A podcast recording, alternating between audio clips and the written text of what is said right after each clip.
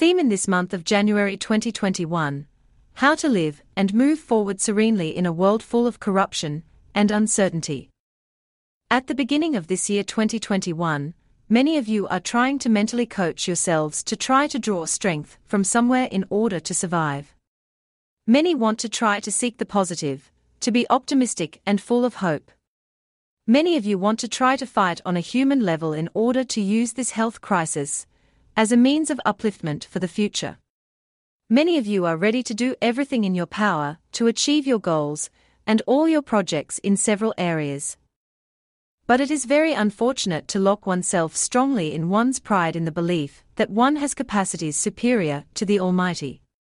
It is very unfortunate to believe oneself to be strong in spite of His eternal reign in spite of all the uncertainties, in spite of the total absence of visibility for the future. It is very unfortunate to believe that one is invincible, impermeable, and untouchable in the face of God's judgment. Our Creator is a Father full of goodness and admirable, and if He has decided to speak to us suddenly since the year 2020, it is out of love, it is to lead humanity to become aware. It is to make all men and women understand that they do not have full control over their lives at all. It is to make them understand that they will never have the last word despite science, despite medicine, because they are all inferior to it and far too limited. Jesus would like to speak to someone's heart at the beginning of January, to make them understand that He is the only way out in the face of all the events that must happen on earth. Because if God speaks to us constantly, if God has a perfect and wonderful plan, we must not forget also that there is a common enemy against humanity, that is not eternal, that has nothing more to lose, and that will continue to operate to fulfill its agenda. Apart from Jesus, you are vulnerable, you are weak. Apart from Jesus, you are blind, you are ignorant. Apart from Jesus, you have no authority, and you pose no threat to this enemy, and therefore you cannot do anything against him either. Unfortunately, all the gymnastics of men is really useless, and if they decide to persist, it will tire them more and more, and then lead them little by little to their ruin. In these times of confusion and total degradation at all levels worldwide, God wants to reactivate His life in abundance within all souls all over the world. He wants to free them from all their chains. He wants to offer them the means to be reconciled with Him because he no longer wants there to be a huge separation between him and his creatures.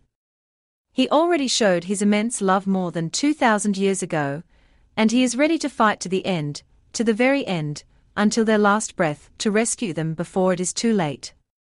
He wants to draw them in and bring them back to him again. God wants to demonstrate to all people that accepting his only Son Jesus Christ is the only way to be truly happy and to succeed in actively breaking the hold of this world without ceasing. Our God is patient, He wants to make mankind understand the deep meaning of His creation, the real reason for its existence, in order to lead them no longer to live for themselves, but to live to become instruments of His glory in all areas. God is the creator of us all, He is the master of time and of all circumstances, and He still speaks to us all today, whatever our beliefs, whatever our skin color, whatever our religion.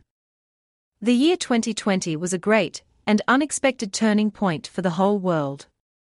All those who put their trust in people, in leaders, in government authorities. All those who put their trust in their money, in their diplomas, in their relationships, in their circles of friends, in all their possessions, have all been confused during this year. Now we have just entered by the grace of God into the year 2021, and the next few years that will come, throughout this decade, will be decisive for all of us in the right or the wrong direction. There will be two great scenarios everywhere for every nation. Either hearts will become increasingly hardened, or hearts will humble themselves more and more sincerely before God. From now on, choose your side and make the right choice because Jesus loves you, He is waiting for you. He is the only source of life, for your soul that can allow you to move forward with serenity in this world full of corruption and uncertainty. He is the only solid foundation that can bring you enormous victories in all circumstances and allow you to live a quality life. To conclude, I would like to encourage you to place your faith solely on him and to meditate on this biblical passage in the book of 1 John chapter 4 verse 4. You who are his children, you who are of God, have overcome them all, because he who is in you is greater than he who is in the world.